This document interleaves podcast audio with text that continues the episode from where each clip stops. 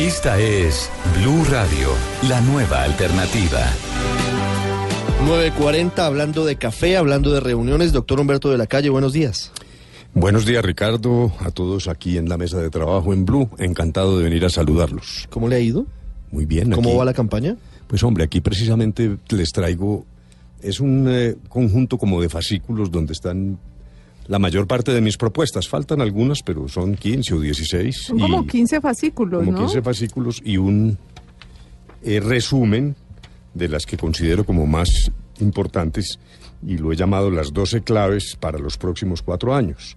Entonces he estado haciendo un recorrido para entregarlas a la opinión pública a través de los medios de comunicación para ver si aprovechamos esta Semana Santa algún ratico para, Para sí, Para reflexionar, reflexionar, para ¿no? reflexionar Está- y leer. Si, le- si me está- hacen el honor de leerlas, Claro, no yo está- quedaré muy agradecido. No está difícil de leer, Ricardo. Mire, las 12 claves uno las ojea y en 10 minutos y están hay cosas muy interesantes. Vamos, como, a, vamos a mirarlas con calma. Y luego cada una con un diagnóstico primero y luego las soluciones, con una diagramación fácil de leer. Bueno, ¿Cómo le fue en Colombia, en Nueva York?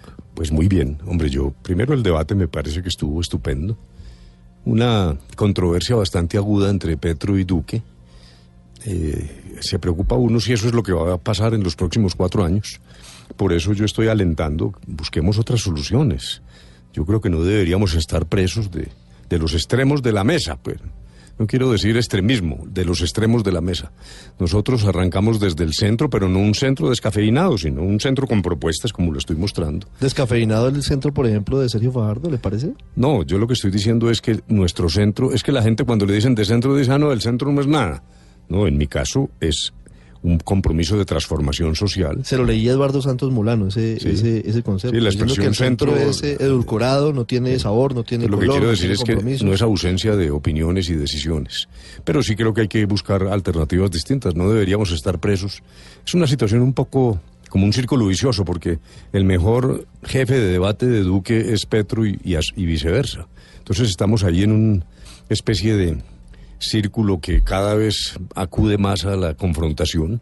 Justamente allá en la Universidad de Columbia, pues yo opté por una posición simplemente de razonamiento, de no insultos, reflexiva. Y bueno, no, no debería ser yo el que lo dijera, pero hay como cierta unanimidad allá en la universidad de que realmente yo impacté a la audiencia con el mayor apoyo en ese momento. Eh, es nuestra tarea ahora, es lo que yo estoy tratando de hacer. Pero, doctor de la calle, eh, no, ¿no de pronto no les ha faltado a los del centro como una propuesta muy concreta y muy fuerte para el país? Un mensaje que la gente los pueda entender, porque eh, es cierto lo que usted dice, están quedando atrapados en una especie de, de trampa de los dos extremos que tienen un antagonista y un protagonista mutuamente y ustedes se están quedando sin discurso. ¿No, no cree así? ¿O cuál es ese discurso que, No, que no han podido pegar? dijéramos, lo primero es algo que yo he llamado la alianza colombianista. ¿Qué es lo que está pasando en Colombia? Esto lo digo sin irrespetar, pero con toda franqueza. Dijéramos, la pelea entre Uribe y Santos terminó afectando incluso las instituciones. El doctor Uribe dice que la eh, justicia está politizada cuando él, toca a alguno de sus seguidores.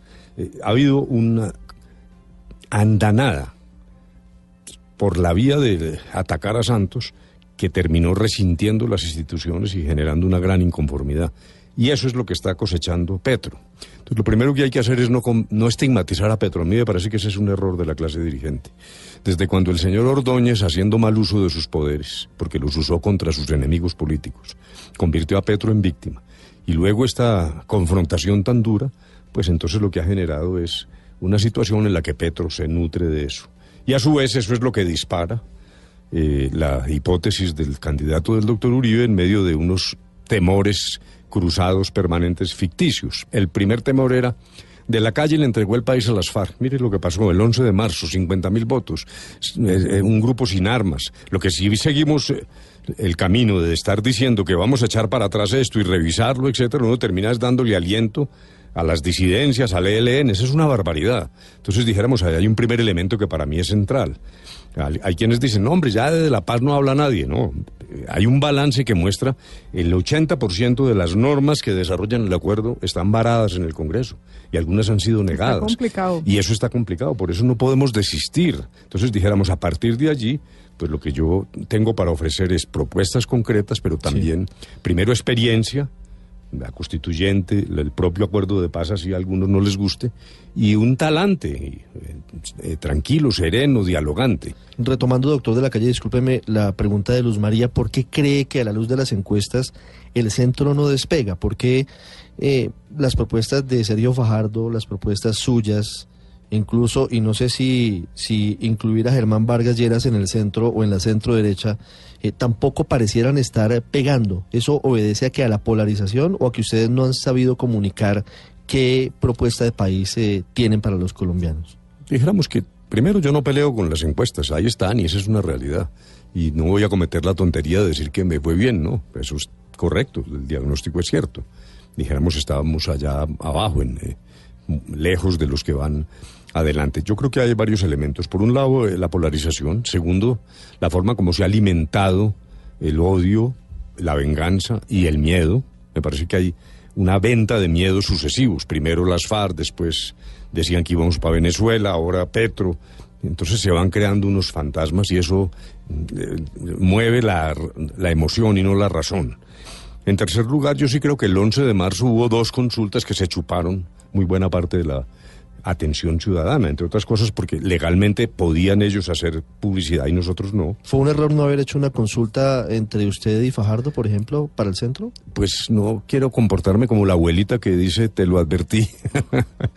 Pero sí, es que el panorama sería muy distinto si en efecto, cuando lo propuse oportunamente, cuando lo propuse además, eh, yo estaba por debajo de, de Fajardo, lo que me hace pensar que ese cuento de que es los egos, ¿no? Yo no acepto esa interpretación. En ese momento yo me la jugué, estando por debajo. Luego, ese no es el problema. Pero sí es cierto que el panorama eh, se polarizó, entre otras cosas, con un voto muy volátil. Hubo quienes votaron por A para atajar a B y viceversa. Yo creo que hay que esperar, eso se va a decantar, yo creo que hay una inercia de eso, es lo que yo espero. Y espero una reflexión de los colombianos para que busquen otras opciones. No, no creo que debamos estar simplemente limitados a las opciones que hay.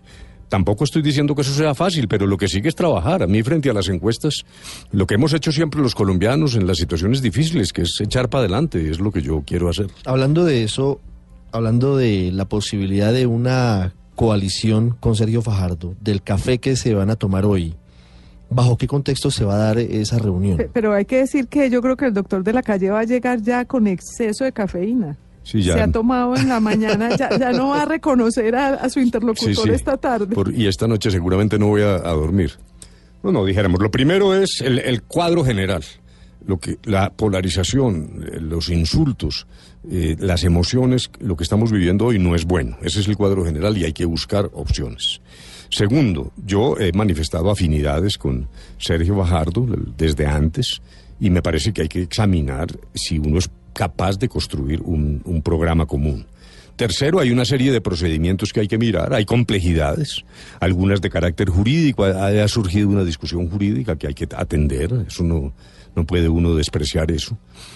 Y hay también eh, circunstancias de ciertas resistencias, por ejemplo, hay miembros del Partido Liberal que eh, no están satisfechos con esta... Bueno, su, su fórmula, la vicepresidencia, la doctora Clara López acaba de escribir en Twitter no hay posibilidad alguna que de que, interpreto yo, no hay posibilidad alguna que arroba de la calle UM se adhiera a otra candidatura. Sí, sí, claro, ¿eso qué quiere decir? Es correcto. Esto no son... ¿Está de acuerdo con lo que dice la doctora López? Sí, en el, porque voy a explicar, es que no es una adhesión de lo que estamos hablando. Lo que tenemos que discutir es, desde la perspectiva del cuadro general nacional, segundo, desde la perspectiva de una configuración de procedimientos equitativos para ambos, para el doctor Fajardo y para mí. O sea, no es una adhesión, es lo que quiere decir Clara y lo comparto. Aquí lo que tiene que haber es una, una, un procedimiento que permita que los colombianos examinen cada una de esas candidaturas y escojan la que mejor les convenga, en un ejercicio respetuoso, racional, pero pues con eventos que permitan hacer esa confrontación. Doctor de la Calle, el tinto esta tarde tiene dos componentes, uno jurídico y otro político. Para, para evacuar el jurídico, ¿Usted cree que con una encuesta queda resuelta la discusión, queda saldada y que de pronto usted puede irse tranquilo a la encuesta y, al resultado de ella sin que tenga que de pronto pagar los 40 mil millones de pesos que mencionan algunos debería ser? Yo, mi interpretación es la siguiente. En efecto, se ha examinado el contenido de una ley que dice que el que va a una consulta está obligado a ir a las urnas y que no puede hacer alianzas. Y eso es lo que dice ahí. Y por eso uno tampoco puede desestimar exactamente el argumento. Pero ¿qué es lo que quiere decir eso? ¿Por qué dice eso? Porque lo que no quiere es que haya una especie de conejo. Un tipo arma una consulta, se la gana y luego hace alianzas, traicionando la voluntad de los electores. Ese es el propósito de esa ley. En nuestro caso, el voto decía, el voto de noviembre, Decía, la pregunta de la consulta. La consulta popular decía, ¿cuál de los siguientes candidatos liberales elige usted? Como candidato del Partido Liberal Colombiano para que participe en una consulta interpartidista o para que participe en una consulta interpartidista que elija candidato de una coalición. Luego, resumen, nosotros no traicionaríamos a través de este camino la voluntad expresa de los electores, porque eso está en cada uno de los tarjetones que se depositaron ese día en noviembre. A partir de allí, yo sí creo que es posible generar alianzas considerando, repito, que hay un mandato originario.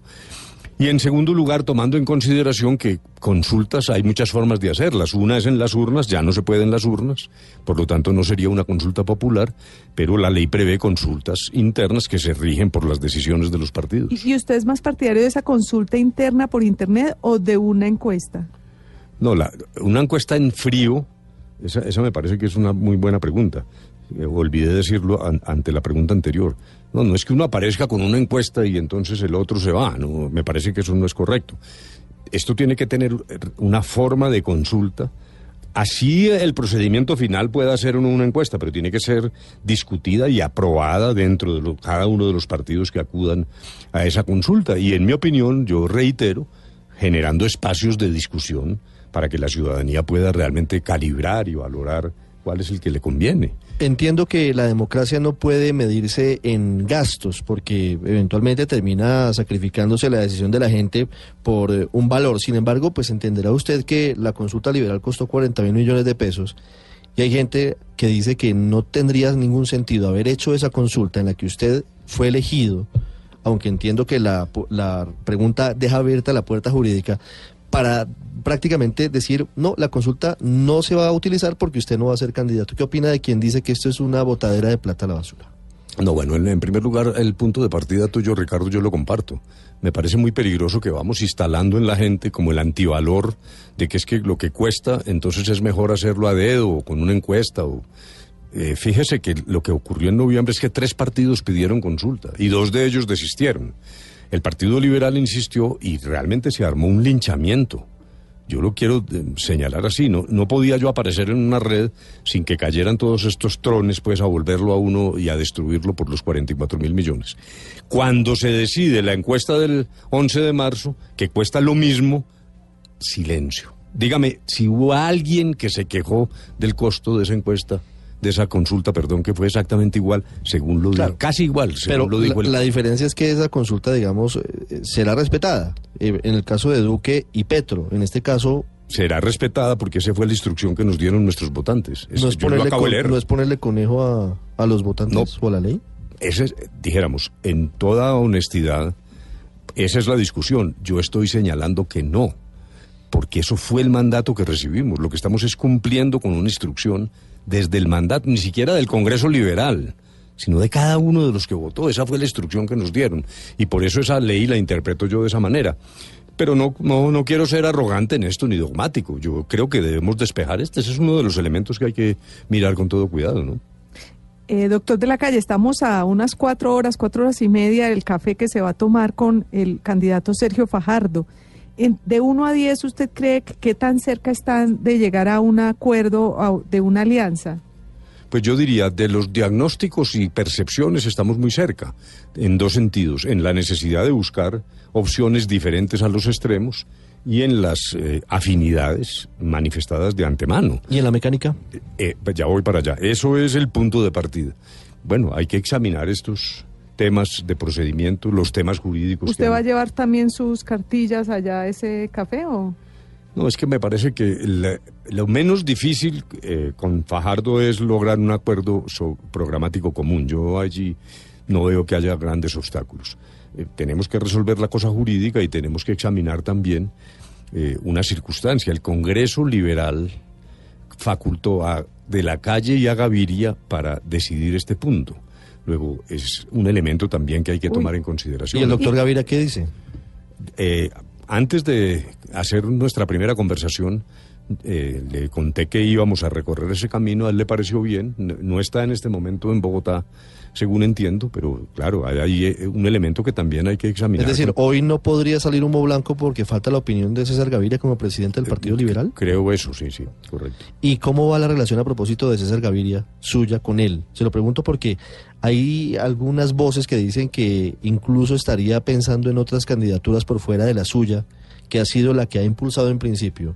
Pero se ha hablado de reuniones eh, que no han sido confirmadas, por ejemplo, de su hijo, del hijo de César Gaviria, de Simón Gaviria con Iván Duque, reuniones de César Gaviria con otras personas. ¿Usted se siente respaldado por el expresidente Gaviria? Yo me siento totalmente respaldado desde un principio y esto para mí no tiene ninguna duda.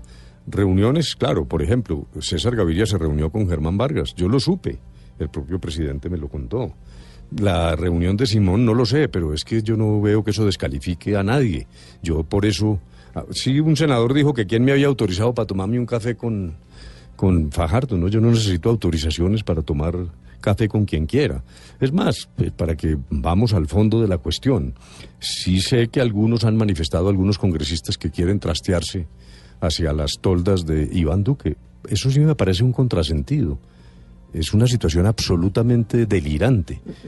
Es- Sí. Eso es lo que acaba con los partidos y la seriedad de la política en Colombia. Yo quiero decirles lo siguiente, yo he expuesto mis ideas con toda franqueza y claridad al propio Congreso Liberal. Nada de lo que estoy proponiendo puede sorprender al liberalismo. Además porque lo dije en serio, yo no estaba tomando el pelo cuando dije no habrá mermelada, yo lo dije y lo reitero, por poner un ejemplo. Luego, el que se quiera ir bien ido, eh, pero eso lo que hace es desfigurar la política en Colombia.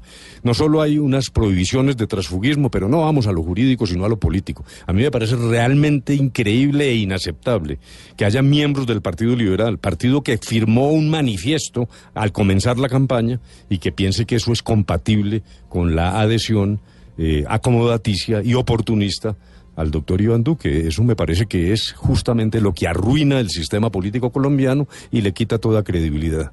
E- ese de al que quiera irse bien ido, ¿le incluye al presidente César Gaviria? No, no, yo ya dije que César Gaviria nunca he sentido que no esté apoyando mi candidatura. Yo no y, y tengo. la conversación que tuvo con Germán Vargas, ¿qué le contó? ¿Para qué fue la, esa conversación? No, examinando hipótesis, eh, como siempre, eh, mirar el contorno de la situación política, etcétera.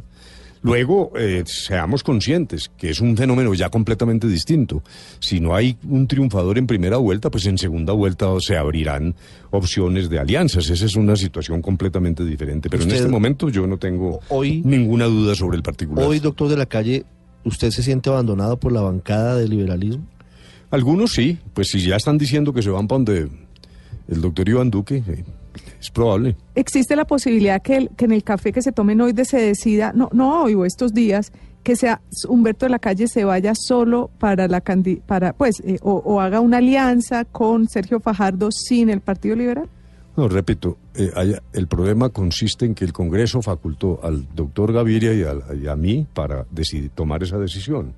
Luego, eso tampoco es algo que yo... Es decir, la decisión que usted tome obligaría al Partido Liberal de Claro, alguna manera. Claro que sí. Pero tiene que consultar a César Gaviria, digamos. es es, una decisión de dos personas. Eso está clarísimo, es una decisión de dos personas. Eso no es una cosa unilateral mía. Ese es un elemento que hay que tomar en consideración, claro. Sí. 9.58 minutos, doctor de la calle, muchas gracias. Pues a ustedes, mil gracias. Felicitaciones. Un lunes santo ustedes aquí trabajando y moliendo. Como Bueno, usted también. Ganando indulgencias, ganando Eso me indulgencias. parece supremamente bien. Ya regresamos en Mañanas Blue.